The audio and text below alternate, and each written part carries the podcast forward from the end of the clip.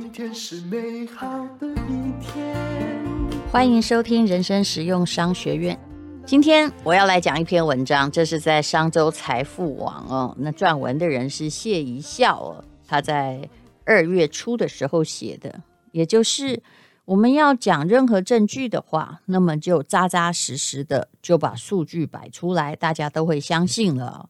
之前也有人在那里呃。就是有论战说，到底这个高股息零零五六好不好啊？它到底在干什么？其实我觉得这篇文章写的比较客观的，它最主要的研究就是，请问这些大家都知道的零零五零、零零五六、零零八七八、八七八也是高股息，只是不同家而已啊。五十万存三年，谁的报酬率最高呢？结果发现呐、啊，诶有个股票很不错，在股灾的时候还有五趴的报酬率哦。那到底这个实验是怎么做的哈？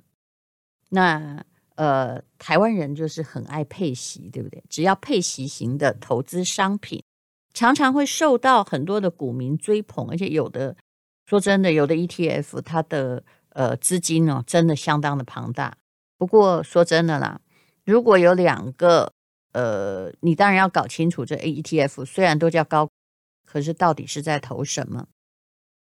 不是要投最大的，而是你不要投太小的，因为太小的东西，这个 ETF 它如果遇到问题的时候，大家挤兑，它很容易被清算掉。那你想要回本，或者是想要赚钱，就会很困难。所以要稍有一些规模的。不一定要数一，那好歹要数二跟数三。其实与时俱进哦，配出来的股息哦，你一定要好好研究一下，因为高股息的 ETF 是越来越多的。那么高股息的 ETF 当中哦，最早成立的是老大哥，就是元大高股息零零五六。那人气二哥是国泰永续高股息，就零零八七八。这位谢宜孝他就做了一些研究，研究是不是呃，到底买三年哪一个它的报酬率是真的高？那还有一个更老牌的，就是元大台湾哦，零零五零哦，还有呃。富邦台湾五十零零六二零八，这也是每个月定期定额的常胜军哦。但是这个作者就是用这个零零五零零零五六零零八七八，用五十万各存三年，看真正能够拿到多少钱。我觉得这个实验不错。我也曾经，呃，我的排行榜还没有公布，因为目前的股市很动荡。我打算啊，我已经存股存了。呃，某个账户的存股了，就已经存了两年多了。等我存到了差不多三五年的时候，我想我会选择一个比较适当的时期公布。如果你真的要存股，你真的不要在乎那种短期的厉害，但是你要存对那个比较有希望的标的，而不是起伏很高的标的哦。本金五十万存到最后，这三个 ETF 到底是会变成多少钱呢？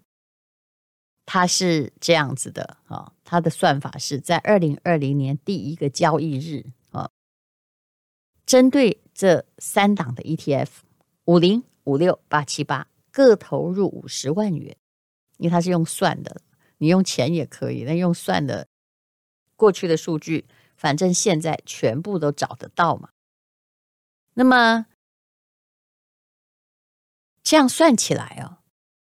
那期间的交易手续费暂且不计入，因为反正也差不多了哈，不是手续费不多，而是反正你算的都是同样上市的 ETF，所以不是很多嘛。那么因为八七八是在二零二零年七月二十号才挂牌，所以它不能从二零二零年一月一号算，它要从七月二十号算。那么配息方面呢，这三年期间所领的股息不再投入就。不是说再投入就很难算，会变成复利嘛？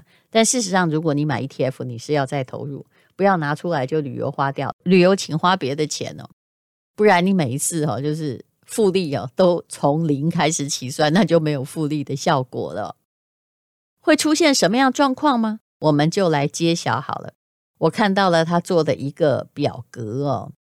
如果你投啊，就是这三年来投的话，投元大的台湾五十，他在二零二零年的一月二号，也就是他第一个交易日，股价是九十七块。到了二零二二年，就是十二月三十号，就是是三年的期间，它的股价是一百一十块哦。那个时候的确是比较低一点的。那么这三年，你含利息的报酬率是二十五趴，其实是不错哟。就是假设你有一百万，那过了三年你不理它，还变成一百二十五万。那如果是国泰永续高股息呢？就零零八七八呢？他在二零二零年，因为他只有七月才开始挂牌，他刚开始挂牌是那第一天是十五点三二，因为我会讲慢一点，因为里面包含很多数字，你可能很多人遇到数字脑袋里没有办法算的那么快。那么到了二零二二年的收盘的时候，就十二月三十号，它是十六点一七。它总共大概只有两年半，但是含利息的报酬率有将近二十帕，是十九点九七。那么元大的高股息呢，就零零五六呢，之前呃有老师就是争论的很厉害的这个，它在二零二零年一月二号股价是二十九块，那么到了十二月三十号就一样都算买五十万的话。它是二十五点四元，含息的报酬率呢？虽然它叫做高股息，但是它其实只有六点二二趴。从这个图中可以看到，那谁是第一名呢？答案呢、是零零五零，它三年间呢赚很多。第二名呢是零零八七八，也就是国泰永续。高股息，他在两年半呢赚了将近二十趴。那第三名呢才是零零五六，现在只比三个，他是第三名。但我有比较多的零零五六，因为它是一个最大的高股息，我也必须承认了。不过啊，那报酬这三年越高，是表示越好吗？其实零零五零在这三年的存股期间报酬很高哦。不过你应该要看得出来，他真正领的股息，所谓股息就是每年发配的现金，然后我们没有再把它投入，所以把它搁在一边这样算。他领的息很少，他总共啊，你五十万才领了六万的息哦，三年哦，这样爬数的确是很少的。那么这三者之中，报酬率好像比较低的零零五六领的股息高达九万四千元。其实，如果你没有投入，那你就没有复利计算，是有一点亏了。总共三年赚六趴，一年才赚两趴，那这个大概就只有比定存好一点点。所以，那到底哪一个好呢？我其实已经讲得很清楚了，但不是叫你说只投一个，其实我都有了。嗯，那么用三年来算呢，你就可以知道了。零零五六和零零五零、零零八七八，他们股息是有差异的。那么，在作者的解释说，这主要原因是因为市值型和高息型的本质使然。其实，如果你想要高股息，一般投资的人都会觉得很有吸引力，但事实上，你真的能够赚的比较有限。而零零五零呢，它是一种就是。跟大盘的联动，联动性比较高的股票，大盘的市值基本上是长期向上的。虽然你领的股息不高，但报酬上也会显著的成长。所以零零五零在股息上虽然没有像高股息的 ETF 一样领很多，但你不要只看领很多啊。退休金领很多，但薪水很少是没有用的哈。就是那个工作本身的薪水增值不高是没有用的。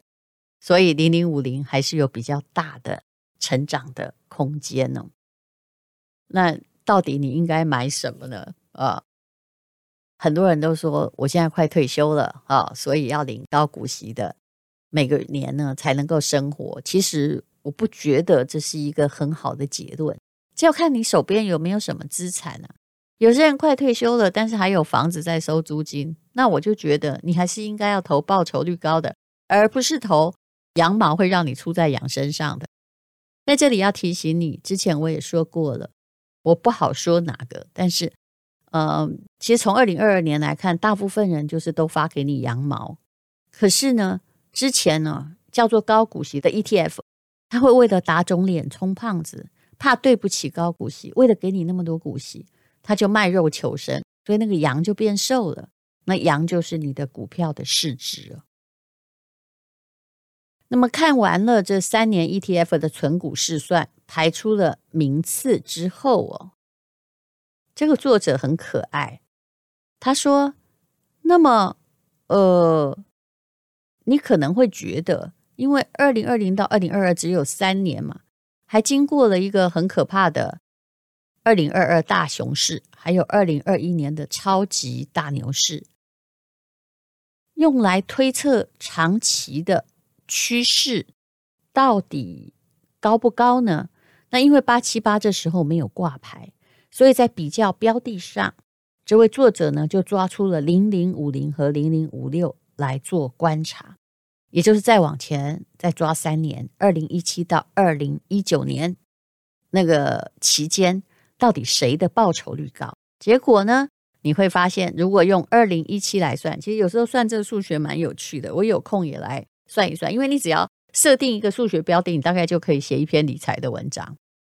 二零一七年。这个台湾五十啊，哦，就用它的第一天的交易日来算，是当时的一月三号，是七十一点九。那么到了二零一九年的十二月，是九十七块左右。哇，这三年它的报酬率高达百分之四十六，诶，但是高股息也不差哦。它这是含息的报酬率哈，它在一月三号，二零一七年一月三号是。二十三块出头一点点，到了二零一九年啊，哦，这是两年，呃，十七、十八、十九，对，三年，这是是将近二十九块，所以这看起来是一个比较稳定的牛市。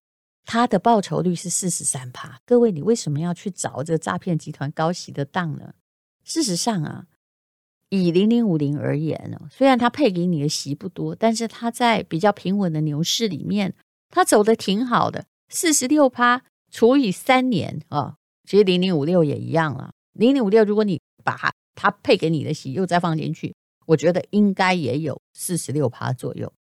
只要你采取复利的投资方式的话，那一年超过十五趴的利润呢，这没有比巴菲特差太多啊。所以在这个二零一七到二零一九这种股市长期向上的这三年。两者在这个期间里面累积的含息报酬率没有差异太大，就四十六趴跟四十三点五趴，真的没有差异太多嘛？哦，所以呢还是可靠的。所以我并没有说要在这里说，哎呀，什么元大不好，国泰好，或国泰不好，元大好，不是这样的。但是。我还是有个结论呢，就是如果它叫高股息，会把羊肉都割给你哈，当羊毛，让你感觉高兴。其实你的羊正在流血的，恐怕不是太好。好，那么再来，我们来看，那如果是在某个三年，那时候是有股灾，也就是熊市，长期向下的话，找三个烂年来比较，那到底是多好呢？诶，我们就找到了金融风暴那三年，那时候。呃，零零五零跟零零五六已经有了，其实也是挺厉害的。在二零零七年到二零零九年这三年之间呢，比如零七年的开盘日，元大台湾五十才五十八点五左右。然后呢，啊，他们都中间这三年也都有配息了，但是就是配的没有很多。在二零零九年的年底有五十六块，诶，就反而啊，因为是熊市嘛，比之前的三年前的。看起来股价是比较低的，可是如果你连利息来算，含息的报酬率是有将近六趴哦。那元大高股息，它在二零零七年的一月三号是二十五块，后来呢，到期间的呃就三年后是变成二十三点四块，也少了一些些。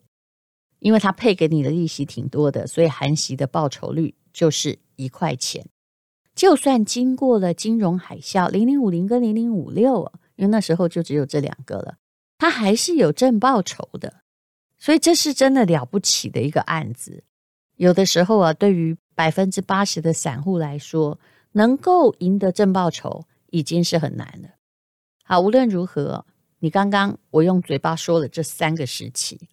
不管在熊市、牛市，或者是那种多空交杂的这疫情的三年，从这个数据来看，其实都是有获利的。那么，只是多头的时候赚得多，空头的时候赚得少，所以他们还是好股票。那么，用长期存股来看，真的，你常常哦，就是一开始存股就碰上灾难，可是你必须咬牙忍住。因为那个灾难呢，对长期而言刚好是打底的时候啊。你一开始不会体会到有感的获利啊，尤其是空头的时期，或者是你人生面临到“哎呀，怎么这时候需要这么多钱呢？”把钱领出去的时候，考验着你的耐性。可是，就算之前我们说的这些 ETF 存股没有算复利，在空头考验下，还是有获利的。那如果你进一步把每一年领到的股息再加进去，买同样的股啊，我劝你买同样就好，不然脑袋会搞混。复利的效果就会非常非常的明显。以台股目前这么多年来啊，还是长期走多。一旦市场上是由熊市转牛市，那你在熊市里面买的打的底，后来就会赚很多。其实我也赚过基金的三倍，因为在熊市的时候我拼命买。哎，东方的股市有一个特征，就不涨都不涨，然后一涨就旱地拔葱。希望我们大家能够等到这个时候，不要期待短期的获利，长久的存股才能让你变成富翁。这是我们节目一直在讲的。所以啊，怎么会有人去相信诈骗集团用我的名称在赖里面说，我告诉你买什么小标股，我的字典里没有小标股这三个字。我也希望你不要有，我们需要一个长期稳定的存股。有一天呢、一个朋友在跟我介绍美国股票，说你不要跟我讲，我哈已经把我所有可以投美股的钱都投巴菲特，你等着，我就跟他一起老好了，因为他历史上的表现还是挺优良的呀。那你不要再告诉我任何标股，我已经不想赚那个两倍三倍，因为相反的，以美股来说，它也很容易变成零。好，谢谢你收听人生实用商学院。我觉得这篇文章刚好抓数据来说明了，到底零零五零，或者是五六，或者是八七八，在空头、多头、多空交替的状况下，哪一个比较好？我现在不要下结论，免得又有人来就是说我说谁的坏话。不是这样的，请你把道理听清楚。当然呢，我还可以告诉你一个结论，就是零零五零啊，比。每天配息很高的好，因为你要跟着这个国家、这个地区的经济一起成长哦。市值型的股票恐怕才是比较好的选择。那你如果热爱高股息也可以，但是领到的那些息，拜托你再投进去，变成复利的作用。谢谢你收听人生实用商学院。今天是勇敢的一天，没有什么能够将我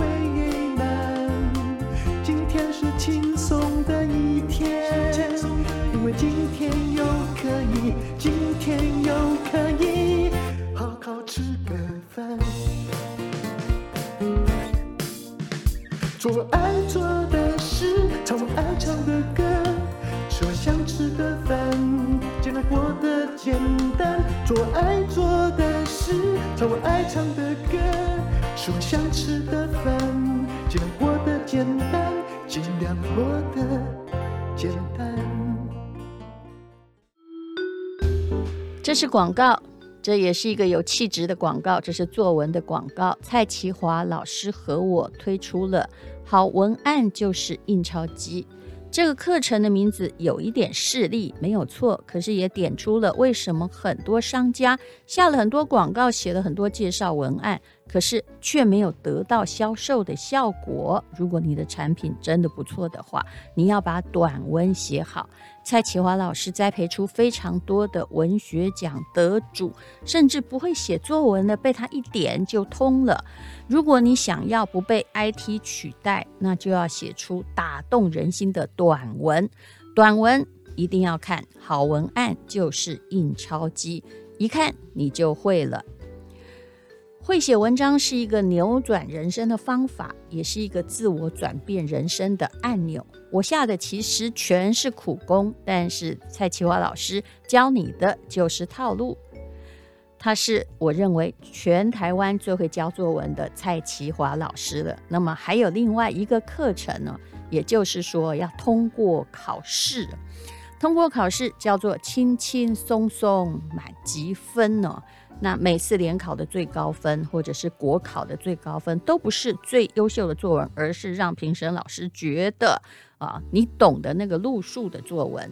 会写作文，商业世界就是你的迪士尼乐园；会考试作文，学测就是你的环球影城。那么特价倒数中，现在只有两千出头。如果会告诉你什么我错了，这是免费课程的话，全部是诈骗集团，因为所有的课程精心录制，那这是 PPA 的才是真的哦，请。看资讯栏的连接。目前，如果刚好你也需要好文案，而你的孩子也需要满积分的话，两个课程还有优惠，请看资讯栏的连接。